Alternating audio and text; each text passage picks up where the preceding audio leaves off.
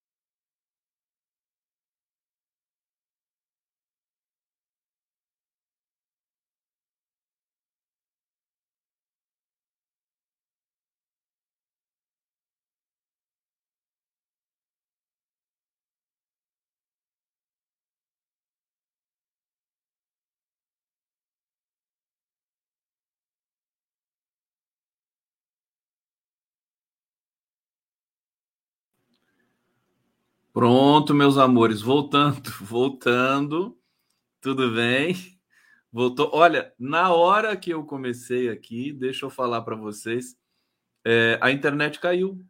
É por isso que eu tenho duas internets. E aí já conectei a outra. Estão é, me assistindo? Estão me vendo? Vamos lá! Falem comigo, seus coisos! Hã? Tá sem áudio? Vamos lá, me avisa se tá tudo bem aqui, por favor. Vocês estão me ouvindo? O que, que eu falei? O que, que eu falei? Vocês são os amores. O que, que eu falei? Pronto, então tá bom.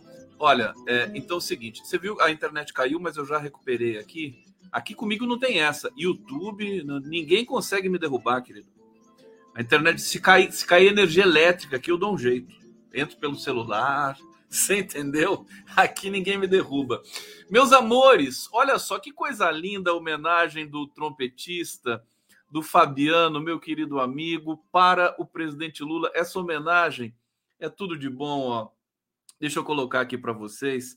Eu vou colocar junto com a nossa resenha. É, eu acho isso tão importante. Olha só, vou deixar sem som aqui. Fabiano, Fabiano foi lá no Hospital Sírio-Libanês em Brasília.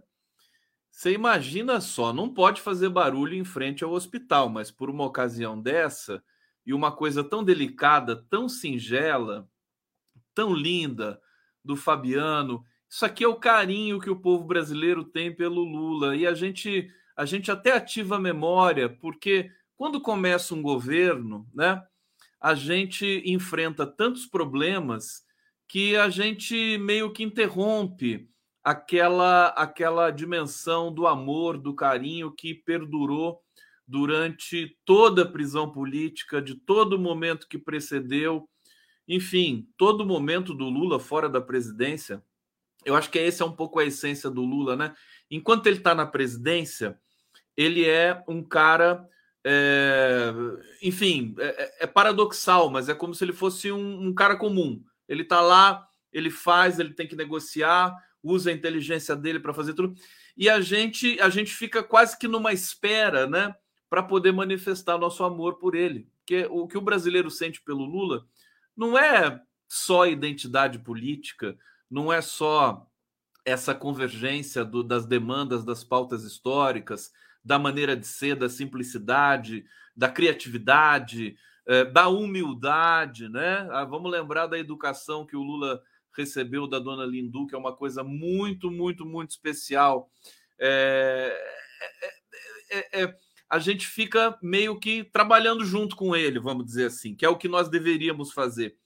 É, e, e, a gente esquece um pouco daquele laço afetivo. Tanto que, olha só, quando o Lula está na presidência, é, ele não tem família, cara. É complicado. Ele não, vai, ele não se encontra. É muito difícil se encontrar com os filhos, com os irmãos, enfim, com os netinhos que ele ama.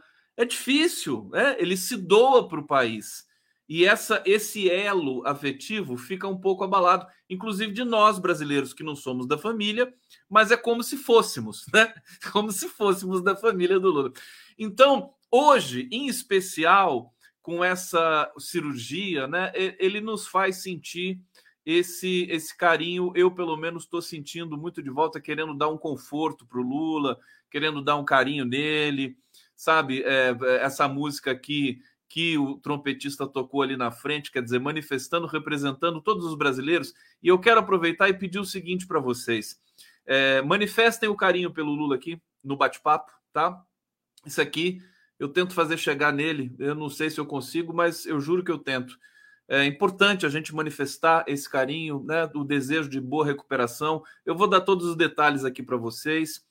É, se bobear, o Lulão vai ver essa live aqui. Ô, Lula, já a pálpebra dele já está abrindo, já está fechando. O cara já botou o pé no chão, para vocês terem uma ideia. Então, é, é, eu acho que é um momento muito bom para vocês manifestarem todo o amor que vocês sentem pelo presidente Lula, pela pessoa humana do Lula. E eu vou ler aqui na sequência para que todo mundo escute em alto e bom som. Deixa eu colocar nosso fundo musical aqui. Vamos nessa! Ô Lula! Você tá bom, meu querido? Já tá melhorando já? O cara, o cara, além de tudo, o cara vai ficar mais bonito. Como se isso fosse possível, né? Vai ficar mais bonito do que já é, que vai, vai tirar a, essa aqui a cirurgia das pálpebras. Eu vou fazer isso aqui depois também. Ele vai tirar um, um excesso aqui, né? Um excesso de pele e vai ficar gatão, quer dizer, com tesão de 20, pálpebra de, de 18. Ô, Lula, cuidado, hein, Janja? Cuidado. O Lula vai ficar impossível, né? O cara. E, gente, eu quero que vocês lembrem o seguinte: eu tenho um vídeo aqui Tive a pachorra de procurar para vocês. Olha, as mensagens estão chegando e tem notícia boa hoje. Olha só isso aqui, ó. Olha, olha o Lula, né? O que, que esse cara aprontou na campanha? Ó? Você imagina que nesse momento ele estava com dor. Ele estava com muita dor, né? Essa dor já tá já tá pegando ele faz mais de um ano. Pulando, pulou pelo Brasil inteiro.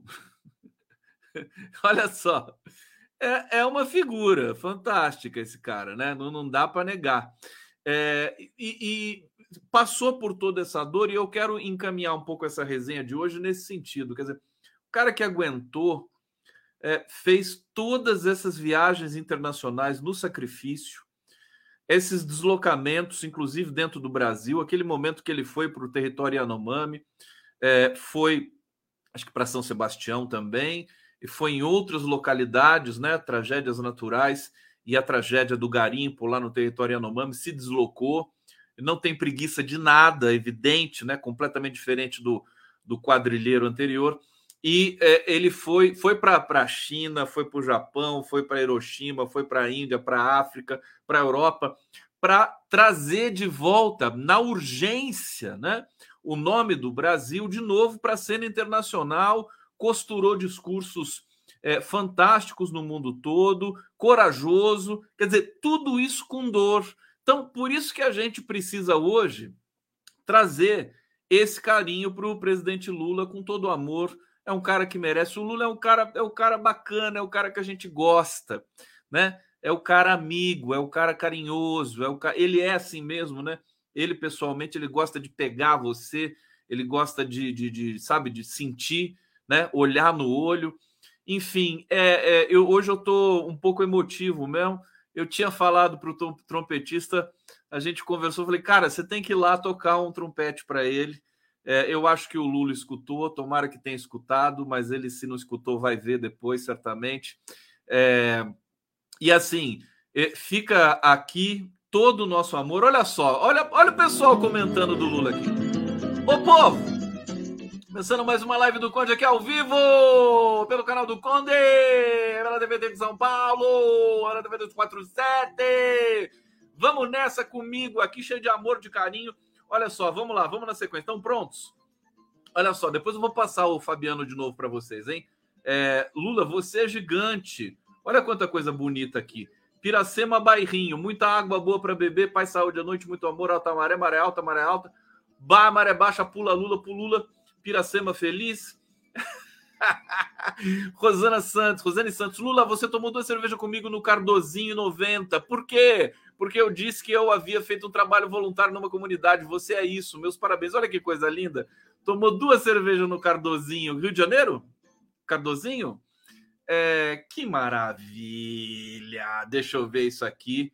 Deixa eu ver. Olha, uh, Clóris Matsushita. Chorei, emoção por ele estar bem e pela homenagem. Lula gigante do povo brasileiro. O São Lopes, Lula, eu te amo. Incrível, né? Isso que a gente precisa sempre se lembrar, né, do presidente Lula. Nosso presidente abençoado por Deus, não tenho dúvida. Zezé França, fora pestilentos e golpistas, Lula é sol, energia, te amo, Lula. Me pega, Lula, que a Rosângela Valente fala, me pega, Lula, me pega. Eita, nós, meu Deus do céu, como é que tá? Ele já, o Lula já vai agitar aquele hospital lá, viu? Eu conheço a peste, viu? Ele já vai começar a mexer com os enfermeiros, não sei o quê que o nosso presidente Lula tem uma excelente recuperação, grande presidente. Vamos lá, mais carinho. Hoje, hoje é dia de carinho, presidente Lula. Ó. Bacana é tu, Conde. O JA tá aqui. O JA é você que é bolsonarista, JA? Não, não, não tô te criticando, não, viu? É o que eu sei que eu guardei o seu nome, querido, que você falou assim: eu sou bolsonarista, mas eu posso ficar aqui. Ele falou um dia, que bonitinho. Hussein Brasil, basta ser humano para amar e admirar Lula. É, deixa eu ver aqui, tem gente que não gosta também, né? Aparece aqui. Mas olha, momento bonito de carinho para o presidente Lula. Deixa eu ver aqui, às vezes é França, meus gatos. Presidente, amo muito esse cara. Lula, você volta renovado com muita força. É, Hussein Brasil, Joaquim Monstrão acabou com uma rádio Maringá. É, comendo salmão e assistindo condão, sextou, sextou, sextou, sextou, Lulão, sextou. Fernando Bezerra, Lula é Highlander, é o cara. Ixi, o Lula vai ficar bonito, vai ficar forte, vai ficar, vai ficar metido, né? vai jogar bola. Putz, segura esse homem agora. Vai até, até 2030 ele vai. Até 2034. Lula é presidente pela terceira vez, Deus é brasileiro. O Ricardo Barros está aqui também, meu ursão querido aqui, meu querido amigo ursão. É, basta ser um ser humano para admirar e amar Lula. Rejane, Lula, nossos passos que mais causam dor são os em direção à liberdade. Olha que bonito. Siga agora e sempre. Deus está amparando esses passos. Tá bom? Depois eu leio mais um pouquinho aqui para vocês. Eu também tenho uma coisa tão bonita que fizeram para mim. Olha só o presente que eu ganhei. Vou mostrar para vocês. É, e deixa eu agradecer aqui. Primeiro, deixa eu achar ele aqui no meu e-mail. Onde é que tá?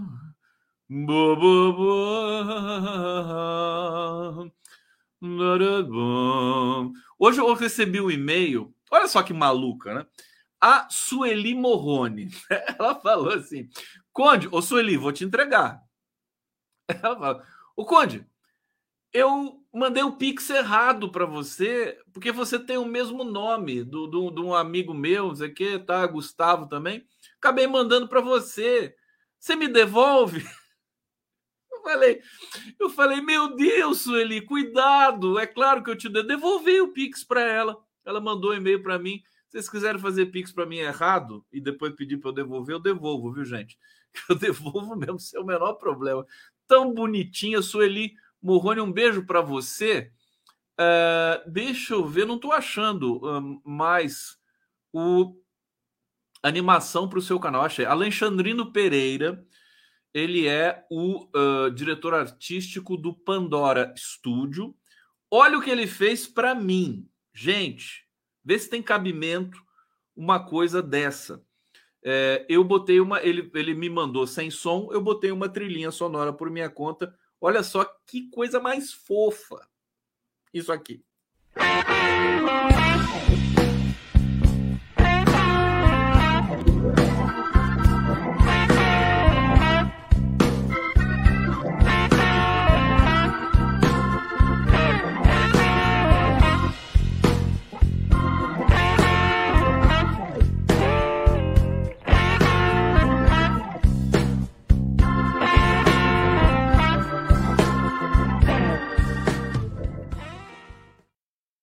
Não, é, não é uma maravilha, gente? Eu vou passar de novo. Ele fez uma vinheta para mim. Eu, tudo que eu tudo que eu tenho aqui para vocês, eu ganhei tudo. Eu ganhei a trilha sonora, eu ganhei a vinheta de abertura.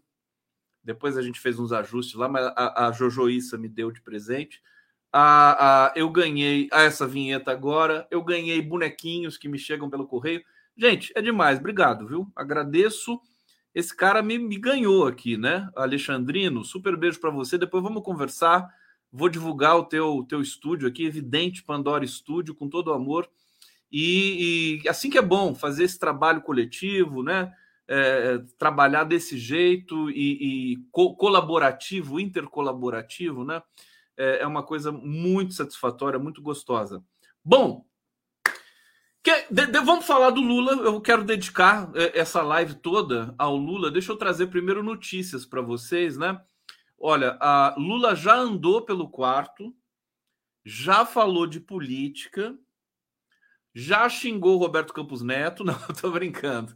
Não xingou, não. Agora ele chama o Campos Neto de Robertinho. Robertinho, Robertinho, vem aqui que eu quero falar com você. Agora é só Robertinho, para cima e para baixo. É, falou de política e trabalho, diz a médica da equipe. Ô Lula! Me avisa, hein? É? A médica Ana Helena Germoglio, Germoglio, da equipe que fez a cirurgia no quadril do presidente Lula, informou na noite desta sexta-feira que ele já andou pelo quarto do hospital, falou de política e de trabalho. Passou por uma artros, artoplas, artroplastia total no quadril, do lado direito do corpo. O procedimento tirou a cartilagem desgastada na articulação do presidente e inseriu uma prótese. Ele vinha reclamando de dores. Essa cirurgia durou cerca de uma hora e dez. Olha, tem informação que ela começou ao meio-dia e acabou exatamente às 13 horas e 13 minutos. Né? Olha que coisa. Aí, como foi tudo muito rápido, como foi tudo muito bem sucedido, a equipe médica aproveitou a anestesia geral e fez uma blefla, blefaroplastia. Falem comigo isso aqui que não é mole, ó. Blefaroplastia. Eu quero ver o Lula falar isso depois. Fala comigo, Lula. Blefaroplastia. Pequena correção das pálpebras.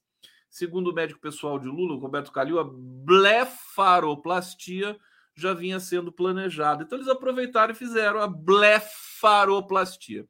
Lula acordou na anestesia no meio da tarde, quadro clínico dele é estável, equipe médica informou que as cirurgias não tiveram problemas. É, agora ele começa a fase de recuperação.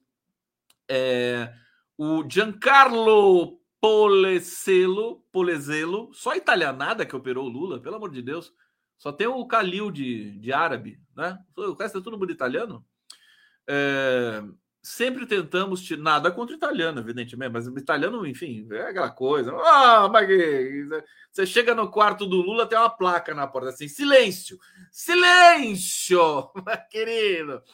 Como sempre, tentamos tirar o paciente da cama o mais rápido possível. O Lula não pode rir, hein? Se ele rir, vai, vai abrir a cicatriz da, da pálpebra, hein? Ô Lula, por favor, hein? Não vai dar risada comigo, meu querido. Você quer uma notícia ruim? Te dou. Tem um monte para você. Você entendeu? Eu tô falando, vou dar só notícia boa para ele hoje, não, mas não, mas é, é, você não pode rir. Não pode rir porque já viu, né? Sempre tentamos tirar o paciente da cama o mais rápido possível. Isso porque evita-se complicações. É, desde que o paciente consiga, esteja consciente, recupere sua força muscular, é, é desejável que se tire o paciente da cama o mais rapidamente possível. Se isso for conseguido, agora já no final do dia, amanhã cedo, a gente deve conseguir isso, porque ele acordou muito bem, já está conversando, já está com força nos membros inferiores. É bastante importante tudo isso aqui. É, ele deve ter alta por volta de segunda-feira. Do jeito que o homem é, o homem é um touro, né? Se bobear, ele volta amanhã para casa. Ortopedista Polezelo explicou que é esperado que entre quatro e seis semanas Lula tenha uma boa cicatrização que esteja andando com a carga total e equilíbrio para ter independência nas atividades do dia a dia. Ana Helena Germolio, vocês estão gostando da minha, do meu relatório aqui? Ô Lula, você viu o relatório? Aqui estou passando para você, meu filho. Ana Helena Germolio uh, afirmou que nessas próximas semanas a recomendação é de que Lula é de Lula trabalhar na residência oficial do Palácio da Alvorada. Isso porque ele terá de fazer fisioterapia alta recente nos casos de Covid-19 também foi levado em conta pela equipe médica. Eles tomaram muito cuidado com Lula. Teve uma equipe mínima, né? Só aqueles realmente que foram é, operar, né? Ficaram na sala, mínimo possível. Depois da operação, fizeram uma limpeza na sala, trocou a equipe para fazer a operação na pálpebra, é, sempre com muito cuidado. Então, o Lula foi muito bem cuidado. Isso também nos deixa muito felizes aqui. É, já vamos sair aqui do hospital com o presidente levantando e andando, não há limitação dele trabalhar na alvorada. Agora a gente vai dar prioridade à recuperação e não ao despacho. A cabeça dele já está funcionando perfeitamente, mas claro que entre despachos um e outro vai haver fisioterapia e repouso. Bom, essa operação, eu li bastante a respeito disso hoje. O pós-operatório é fundamental e é preciso ter muito cuidado, né? Preciso respeitar muito ali os tempos, né? Os, a primeira semana é mais complicada, ele não pode dobrar a perna mais que 90 graus, se não me engano. É, é uma coisa mais delicada, vai precisar muito de, enfim, da janja, da ajuda ali, de quem ficar ali pertinho do Estuquinha. Se esse Estuquinha vai ficar, você vai deixar o Estuquinha ficar lá perto dele. É, ajudar, né, para todas as atividades. É, mas o, o, Lula, do jeito que é, o cara, assim, puta, leve, do bem, né, tranquilo, ele vai ele vai vai respeitar. Tem que respeitar, é bom, vai descansar também um pouquinho a voz, né? Não vai fazer esses discursos é, recorrentes assim que cara parece nunca tem um refresco para a voz. Acho que o Lula vai vir renovado, potente, fortão, bonitão, é, para segurar a bronca que é esse governo brasileiro. Vou falar, governar o Brasil é a tarefa mais difícil do planeta Terra, tá? Governar o Brasil. Olha, perto governar, quem governa o Brasil governa qualquer coisa nesse mundo. Qualquer coisa. É, imagina, Rússia, Estados Unidos, China, não, países imensos, aquela coisa. Mas o Brasil é de tal maneira complexo, né?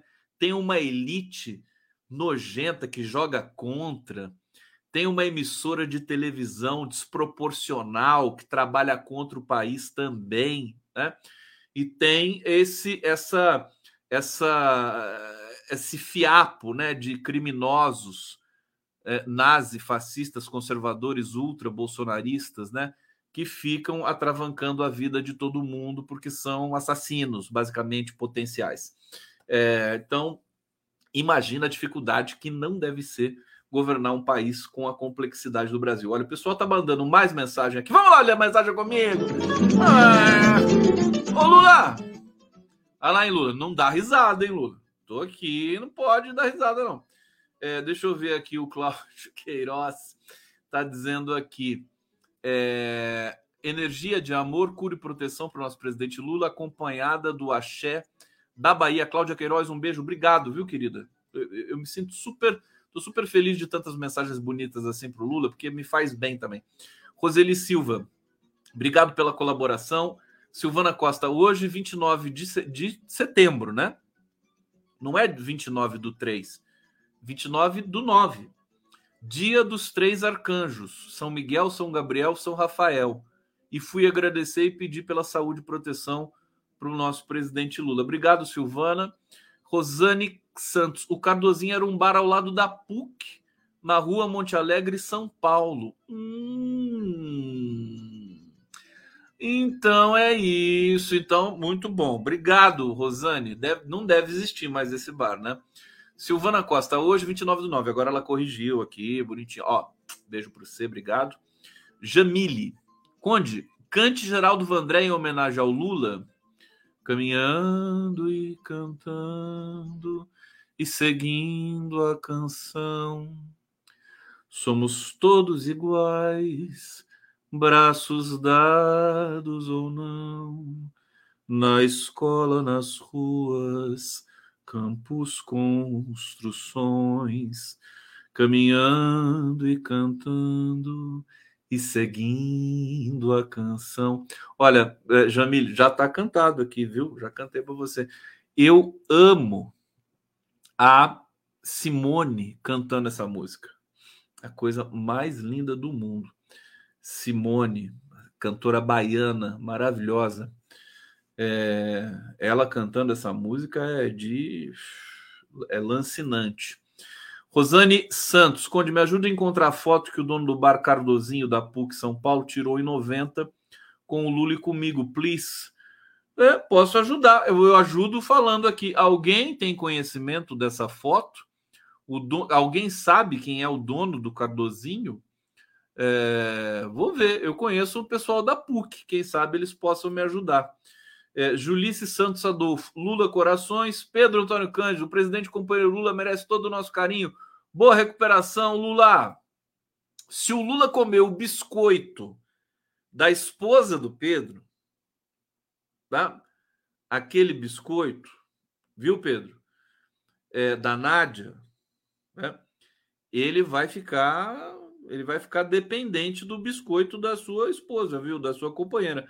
Ô Pedrinho, você foi para São Chico, né? Pegou aquele palmito lá pra gente? Não é palmito, é bambu, né? Broto de bambu. Ah lá, hein? Guarda um pouco para mim desse broto de bambu aí. Coisa mais gostosa do mundo, broto de bambu. Um bambu diferente que eu nunca vi, meio amarelo assim. Nossa senhora, melhor que palmito. Melhor que tudo. Hussein Brasil. O Brasil tem muitos inimigos. Lira Pacheco, mídia. E o Gabriel Marcos Condão, você acha que o, Congresso golpista. que pergunta, hein? Marota, hein, meu querido?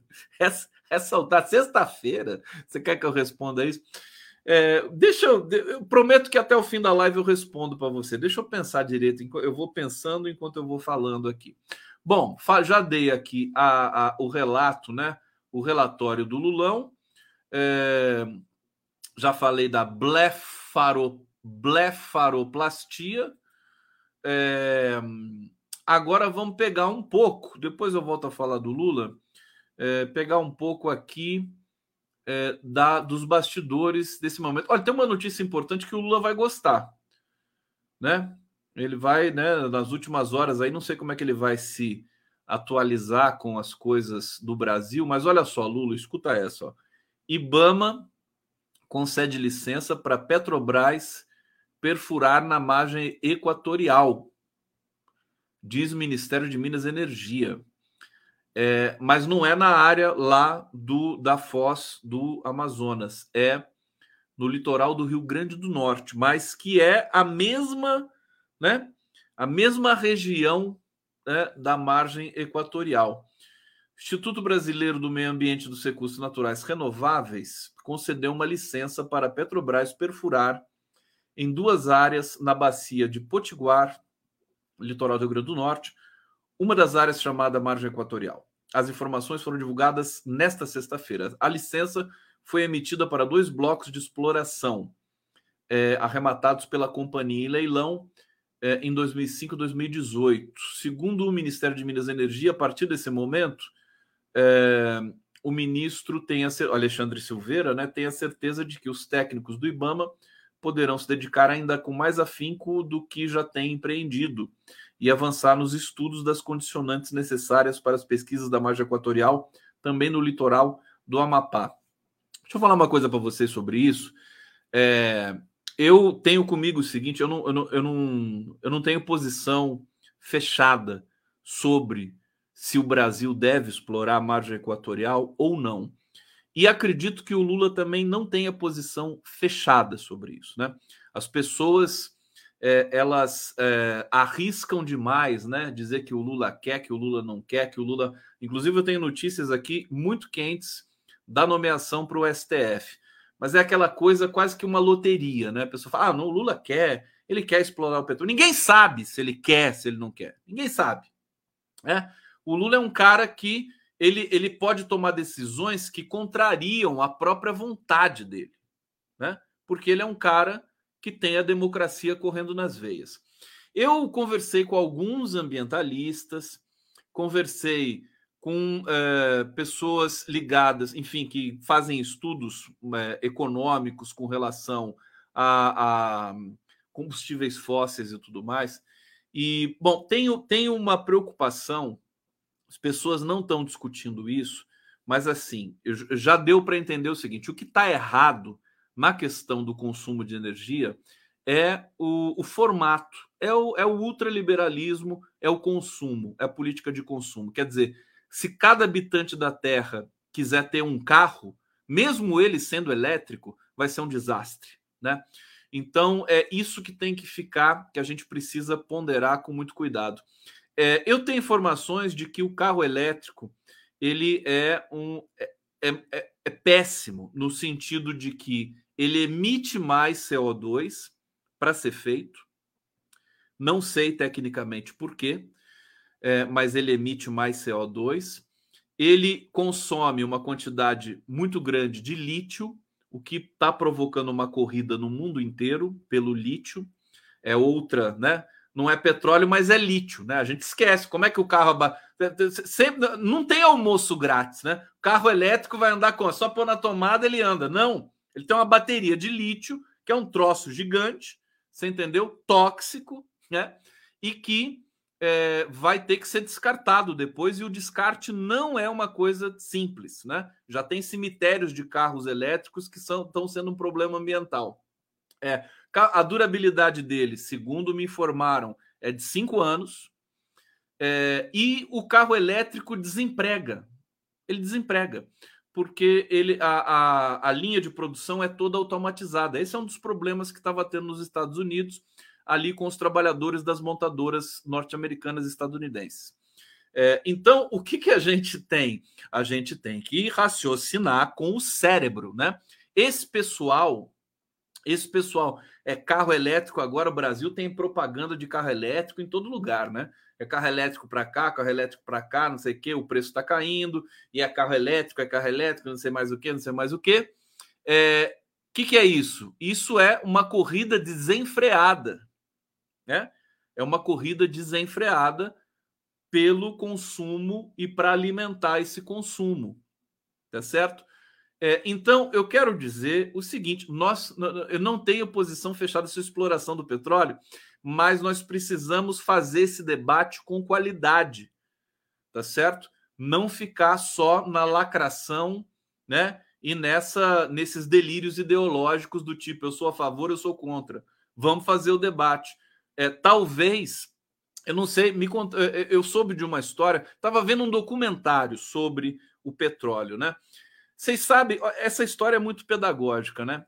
Antes da descoberta do petróleo, você sabe da onde que vinha a energia para cidades, por exemplo, serem iluminadas é, e para outros outras utilizações? Sabe da onde que vinha a energia? Dos animais, né? Os homens matavam animais, sobretudo as baleias. As baleias eram, eram a, a, o combustível do século XIX. Né? A matança de baleias durante o século XIX foi qualquer coisa é, impressionante. Quando o petróleo. E, e, matavam também outros animais, né? outros animais que, que podiam ser utilizados como forma de energia. É isso, não tem jeito, né? Energia, ela vem de outro é, elemento, evidentemente, tem algumas questões químicas, mas basicamente vem de processos de biológicos. Você vai poder é, usar energia. Matavam outros animais. Agora não sei elencar os animais, se alguém souber aqui, mas era uma matança desvairada pelo mundo inteiro, né? É, porco, banha de porco, tudo isso aí era energia. Pra, pra... E aí a população foi crescendo, crescendo, crescendo, aí já não dava mais conta, aí descobriu o petróleo, né? Descobriu o petróleo, e quando o petróleo foi descoberto, eu não me lembro o ano, mas foi no século XIX, né? É, foi, foi um grande avanço para a dimensão ambiental, porque o, o, o homem é, deixou de, de ter de matar baleias, por exemplo, para iluminar as cidades. É, o petróleo passou a ser utilizado e os seus derivados para essa função. Então, é bom a gente conhecer um pouco de história, né? É, evidentemente, a gente está vendo a Terra ardendo em chamas, a gente está vendo blocos gigantescos derretendo na Antártida. A gente está vendo situações dramáticas aí de em que a gente está vendo uma situação dramática no Rio Madeira, né? Num rio ali também que passa no, no Tocantins ali, tem a maior ilha fluvial do mundo, é, é, que tá, baixou radicalmente. 110 botos foram encontrados mortos é, é, nesse, né, nesse rio. Uma coisa bárbara, né? Eu vou, eu tenho essa matéria aqui, vou ler para vocês. Então é bom a gente tratar com muito cuidado, porque talvez, talvez seja melhor nós investirmos em transporte público, né, do que é, ficar produzindo carro elétrico para tudo que é lado, né? Para tudo que é lado.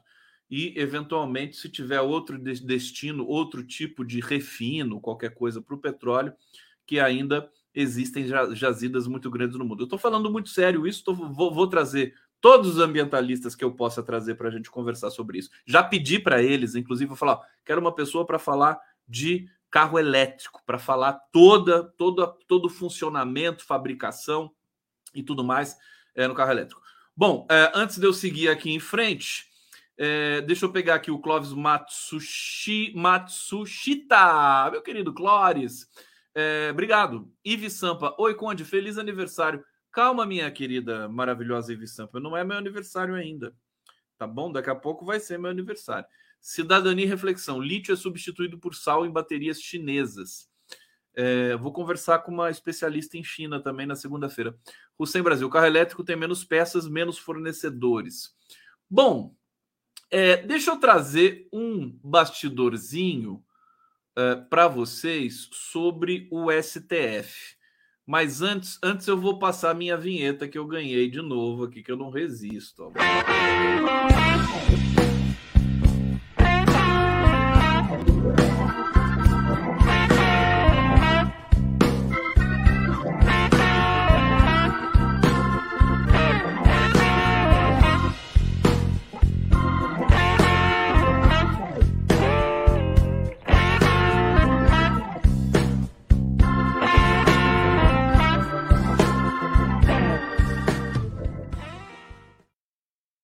vinheta do Conde da Pandora Studios. Obrigado, Pandora Studios. Eu estou super feliz com a vinheta. É, vou, vou, infernizar a vida de vocês aqui com, com essa vinheta. Olha, é, há uma informação aqui que me foi trazida por uma pessoa, eu não posso revelar quem é, mas altamente insuspeita no que diz respeito aos bastidores brasilienses. Então, é, creio eu que seja uma informação fidedigna, né? Bom, Flávio Dino, Flávio Dino é, já estaria limpando as gavetas, já estaria limpando as gavetas para ir para o STF. Vou ler para vocês aqui, porque o texto, inclusive, é bom, né? o jogo parece ter virado na bolsa de apostas do próximo escolhido para o STF. Vaga aberta recentemente com a saída da ministra Rosa Weber deve, segundo aliados próximos, próximos ao presidente, ser do atual ministro da Justiça e Segurança Pública, Flávio Dino. É... Ele já estaria se arrumando né, para ir para o STF. Até então, o nome mais forte era do Jorge Messias, é, que era defendido né, pelo PT. A indicação de Dino ganhou força, nós falamos aqui durante a semana, é, em função da, da, da, da, articulação do Gilmar Mendes e do Alexandre de Moraes, né, que é, basicamente sugeriram ao Lula o nome do Dino. É, e tem um dado que a gente não sabia. Tem um dado que a gente não sabia.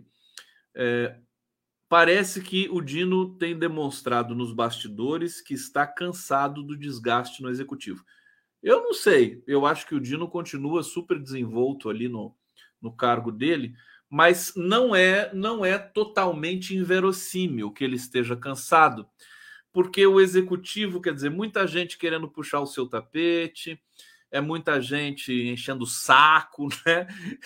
É, é fogo amigo para tudo que é lado, né? E é, e é algo, né? Ele pode ser demitido a qualquer momento. No STF, não. Quer dizer, é, pode ser que o Flávio Dino tenha feito alguns cálculos ali e falou: puxa, eu vou é me mandar para o STF, que eu ganho mais, né? É, aparentemente é isso que está ocorrendo, isso que está ocorrendo ali em Brasília. O Ricardo Capelli, que hoje apresentou um programa que eu achei interessante de combate ao crime organizado pelo, pelo Ministério da Justiça, é, é, com um, toda uma engenharia para abarcar todo o Brasil, sobretudo os estados que estão sofrendo mais é, com o crime organizado, Bahia, Rio de Janeiro e São Paulo. É, Ricardo Capelli é, pode ser uma solução né, para herdar o cargo do Flávio Dino. É, ele, ele inclu, inclusive, nessa semana criticou a pressão que o presidente vem sofrendo pra, por não indicar uma mulher para o Supremo. É, o Capelli puxa saco, né? Puxa saco do Lula, né? Ele falou: quem indica o Procurador-Geral da República? Quem indica o STF? O povo, através de seu representante eleito presidente Lula presta mais um grande serviço ao país ao rejeitar pressões corporativas e identitárias em nome do mais elevado interesse nacional. E aí, mas ele, ele, ele resiste às pressões corporativas e identitárias e cede às pressões empresariais de homens brancos? É isso? É, puxa saco, né? Então, Capelli, com todo respeito, admiro o trabalho dele profundamente que ele fez lá no DF, mas aqui está puxando o saquinho do Lula. Tem muita gente que puxa o saquinho do Lula. É bom lembrar que Capelli foi interventor federal no Distrito Federal. Você é, não sobe na vida se não puxar o saco, né? Eu, pessoalmente, eu sou exatamente o contrário, né? Eu, eu ganho a confiança e o carinho da, dos meus interlocutores, é, é, é, não, não hostilizando, mas assim, pegando pesado com todos eles, né? Sou, no privado, eu adoro pegar pesado, no público também. Porque assim você sabe que a puxa-saquice é uma é, é, é muito demodê, sabe? É muito, muito antigo isso. É melhor você falar a verdade para as pessoas, né? Eu sou adepto da verdade, mesmo que seja uma verdade, né? Que seja só sua, né? Que, que, que eu não tenha, porque a verdade é uma construção, né? Ela seja só sua, prefiro usar esse dispositivo do que ficar puxando o saco, né? Uma coisa nojenta. É, bom, agora tem uma coisa vocês vão gostar, né? É, que tem dizendo, tá, tá gente dizendo que eu puxo o saco do Lula aqui. Não puxo o saco do Lula, não. Eu encho o saco do Lula. Eu, a, a, o problema é que eu gosto dele, né? Eu, eu amo esse cara, mas é aquela coisa. Eu, eu, não, eu não tenho nem por que fazer isso, né? É, enfim. Bom, o nome, o nome que aparece é do meu querido amigo Marco Aurélio de Carvalho. Né? Esse cara no Ministério da Justiça seria divertido. Eu queria ver. Vocês não? Marco Aurélio de Carvalho é um nome defendido também pelo PT para assumir o ministério. É, coordenador do Prerrogativas tem trânsito muito bom no partido. Aliás, eu diria que o coordenador, o Marco Aurélio de Carvalho, a grande a grande qualidade e o grande defeito do Marco Aurélio, né? Ele é amigo do Lula de verdade, né? Isso é uma grande qualidade, evidentemente, porque é, o Lula confia nele e vice-versa, né? Agora é um grande defeito porque as pessoas ficam enciumadíssimas, né? Elas não aceitam, né? Essa proximidade, né? O Marco Aurélio passou Natal, passou, viajou com o Lula para a praia, não sei o quê, né? Quase, quase cara metade do Lula durante uma campanha e tudo mais, e, e, durante muito tempo, né? Depois da prisão política e tal, eu acompanhei isso, né? Então esse é o, é, é, é o, é, o, é o dilema, né? Bom, tem mais aqui uma repercussão sobre isso, que é a seguinte: PT e a possível dança das cadeiras no Ministério da Justiça. É, diz o texto aqui, salvo alguma surpresa de última hora, a disputa pela vaga em aberto no STF se concentra nos nomes do Dino. A gente já, já entendeu aqui que o Dino parece ser, já está resolvido que vai ser o Flávio Dino. Eu não quero cravar aqui, né? Para não furar fila dos meus colegas jornalistas, né? Deixa os colegas darem o furo depois. Eu prefiro ficar aqui na especulação responsável. É, a hipótese de. Aqui, tarará, deixa eu ver que eu quero pegar mais um trechinho aqui do Marco Aurélio. É, um dos quadros lembrados no momento para ocupar a vaga é o advogado Marco Aurélio de Carvalho, é, coordenador do Prerrogativas, grupo de juristas de renome ligados ao PT. Ele tem condição de assumir qualquer posto no governo pois é qualificado, milita há muito tempo e foi uma das vozes que se destacaram na luta contra os absurdos da Lava Jato, mesmo quando a operação estava no auge da popularidade. É, aqui, quem disse isso, um importante dirigente do PT, é, não vou me arriscar a dizer quem foi. É, então é isso, ele é um dos mais próximos do presidente da República ele estava cotado para assumir um ministério no, no, começo do governo, que era o ministério que acabou indo o Macedo. É, qual que era o ministério do Macedo? Aliás, eu vi o, o, Macedo dando uma entrevista esses dias, eu fiquei, eu fiquei injuriado, cara. Eu não sei se. Porque tem gente que não sabe falar, né? Mas é boa fazendo, né? É, falar, o Macedo realmente ele não me convenceu de nada, né? Talvez ele seja bom é, não falando, quieto ele seja uma pessoa boa. É, esqueci o nome do ministério que ele que ele pilota. Tá vendo como eu não puxo o saco do Lula, seu horroroso? Eu eu pô, eu critico o governo aqui, sou o cara que mais critica aqui o governo. Se eu fosse puxar saco do Lula, eu, eu estaria falando que tá tudo bem. Né? Tudo bem, tudo bem, que é o que os puxa-sacos fazem. É, eu não lembro. Qual que é o ministério do Macedo?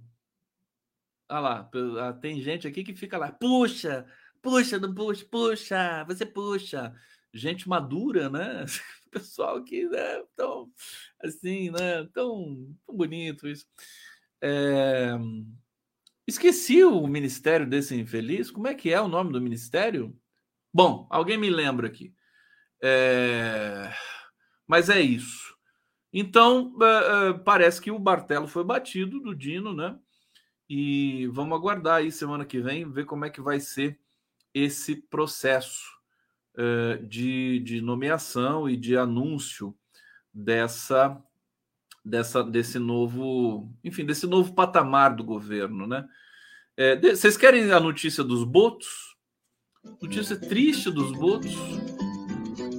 Uh, deixa eu, na verdade, eu vou pro bate-papo aqui ver o que, que vocês estão querendo da vida. Aqui, o, o Cláudio Pilar, vamos plantar árvores, Condão? Também acho. Alcides Adi, o futuro será como Blade Runner. Filmaço. Hussein Brasil, até a mão gordinha ficou perfeita na vinheta. Olha o que, que esse pessoal repara. Ô Hussein, vai tomar uma água, meu filho. Pedro Antônio Cândido, vinheta linda demais da conta, sou. Dino no STF em 2023, Lula reeleito em 2026. E o Hussein, eu queria ver o Marco na sabatina e no embate. Hum, eu também. esse, esse cada enxadada é uma minhoca. Você sabe que a última, a última do Marco Aurélio em Brasília, foi feito um jantar, né? Acho que em apoio ao Messias, e já faz um tempinho isso, né? Eu li aqui para vocês. E ele é, ficou num embate com o Gilmar Mendes. o Marco Aurélio o Marco Aurélio, meus queridos, ele não é brincadeira. Ele é né? Cara, desproporcional. É, deixa eu ver o que eu estou recebendo aqui para todos vocês nessa sexta-feira maravilhosa. Bum, bum, aqui na live do Conde. Daqui a pouco eu vou cantar para vocês. Caetano Veloso falou com o Papa. Deixa eu ver se eu tenho alguma coisa aqui a mais para mostrar. Eu quero mostrar o Barroso cantando, né?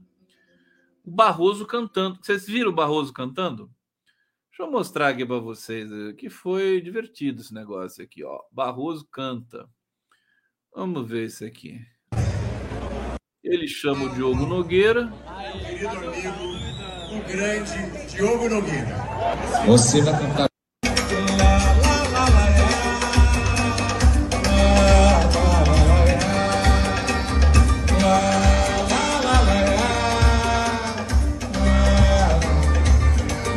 vejam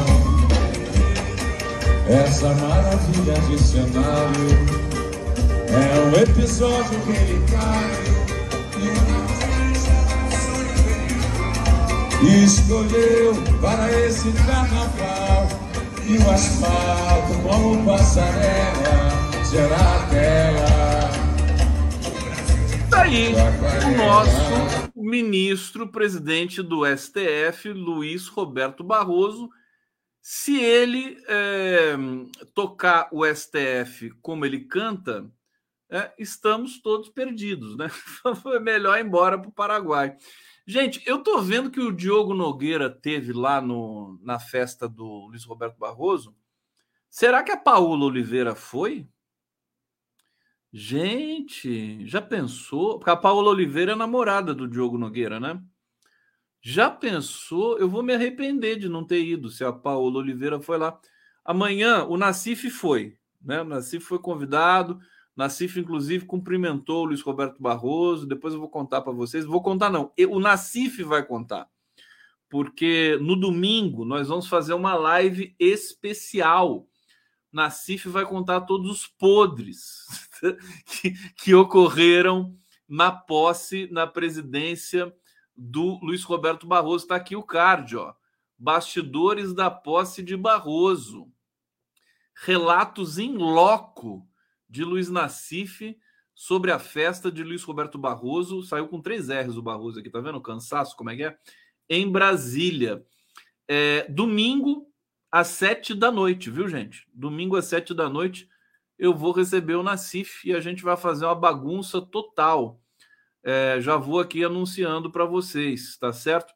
E no sábado, amanhã, no nosso encontro da BJD, olha só quem eu vou receber: Pedro Serrano, Débora Duprá, Tânia Oliveira. Vamos falar dos escândalos financeiros da Lava Jato. Olha, é, tem, tem perguntas gravadas, tem já tem momentos prontos desse, desse episódio de amanhã. Tá imperdível, viu? O Pedro Serrano devasta, né? Ele, ele arregaça a Lava Jato. É, e então fica aqui o convite para vocês. Mais uma vez, eu vou terminar aqui. Eu vou, eu vou colocar para vocês é, o, o, Fabiano é, tocando trompete ali no, no, no, em frente ao hospital. É, Hospital de Brasília Sírio-Libanês. E mais uma vez deixar todo o carinho para o presidente Lula, que ele se recupere muito bem, ele já está se recuperando, né? Ele, inclusive, tem, ele tem uma, uma condição, né? Porque ele é um cara de bem com a vida, então se recupera mais fácil também, né? Ele não tem neuras, né? Não tem essas frescuras todas. É, então, acho que ele já vai, daqui a pouco, ele já vai estar conosco mais uma vez. O Hussein está dizendo aqui: com Dino no STF, os 20% do Bozo vão pedir para sair.